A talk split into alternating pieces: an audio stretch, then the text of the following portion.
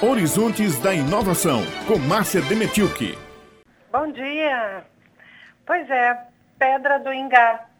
É um monumento fenomenal. É a prova cabal da capacidade do Homo sapiens de desenvolver tecnologia.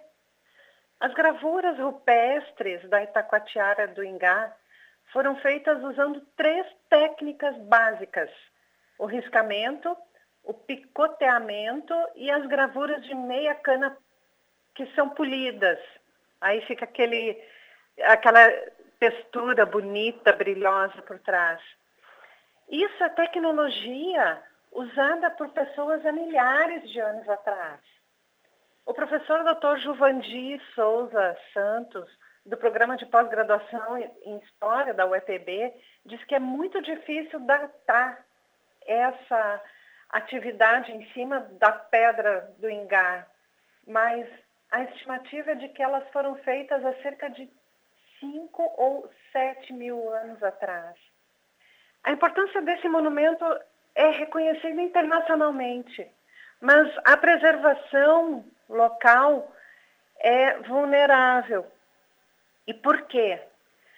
A Itacoatiara do Ingá é o primeiro sítio arqueológico de inscrição rupestre tombado no Brasil em 1944. Isso se dá em nível federal. A Itacoatiara está no município de Ingá e tem como seu principal guardião o secretário de Turismo, Vavá da Luz.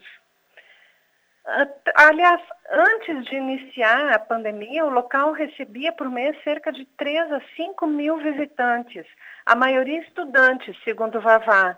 A gente ouviu agora o economista Francisco Barros falando a respeito da criação de empregos e renda na área do turismo e a Pedra do Ingá é um potencial gigantesco para é, com esse nesse setor. Mas o, o município não tem orçamento suficiente para manter o local, né?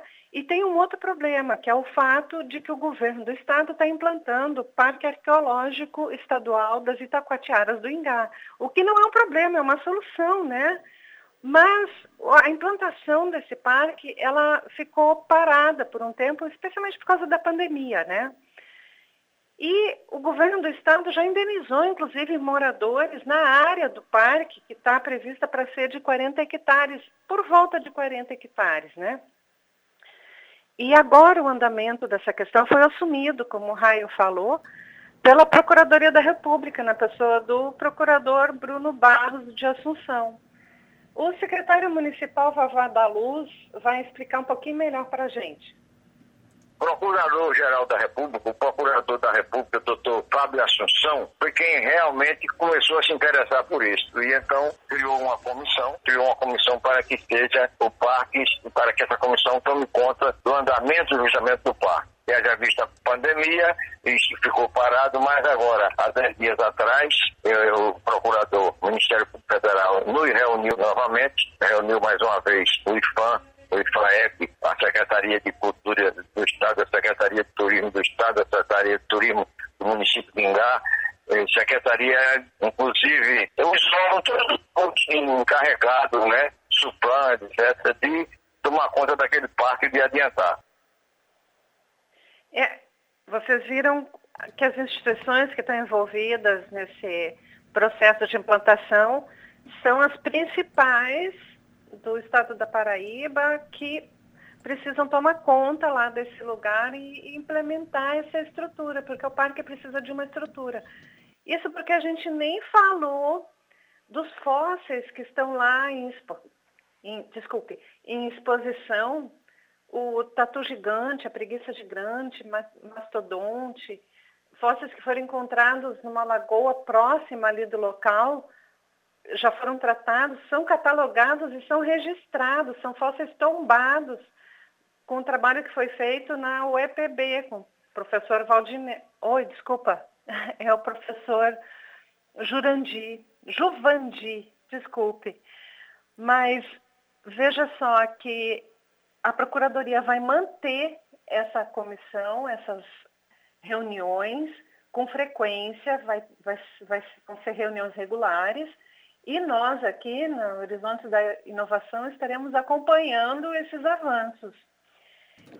Pois é, Márcia, eu espero que você traga para a gente aqui toda. A gente agora ficou querendo acompanhar de perto o que é que está acontecendo, até porque a gente fala sempre aqui no Jornal Estadual, né, Judivan, a importância de que os paraibanos conheçam a própria Paraíba, conheçam a nossa história, conheçam o que aconteceu na nossa. conheça tudo o que aconteceu aqui na nossa terra paraibana, né, há tempos atrás. Então, um espaço como esse se manter preservado é muito, importância pra, muito importante para a nossa memória, né, Márcia?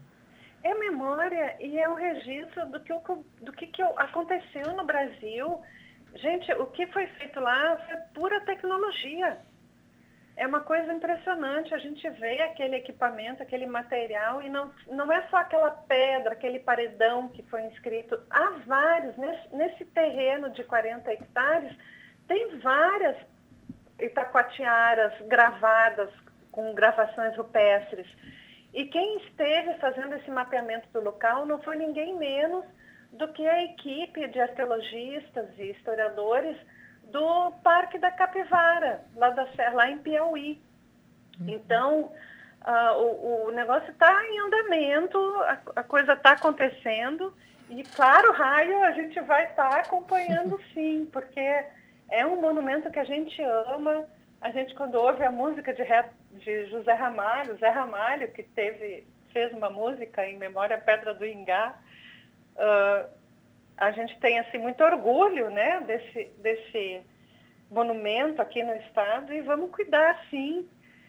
E lembrando sempre, gente, que o Horizonte da Inovação é um programa de comunicação pública da Secretaria Executiva da Ciência e Tecnologia do Estado da Paraíba e Raio Judivan, ficamos por aqui hoje.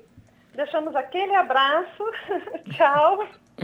Muito obrigada, Márcia. E para quem ficou curioso a respeito da música de Zé Ramalho, ela se chama Nas Paredes da Pedra Encantada. Então escuta também, porque é mais uma referência, né, Márcia? É muito bacana. A música é bem uh, surrealista, assim, é uma música bem psicodélica.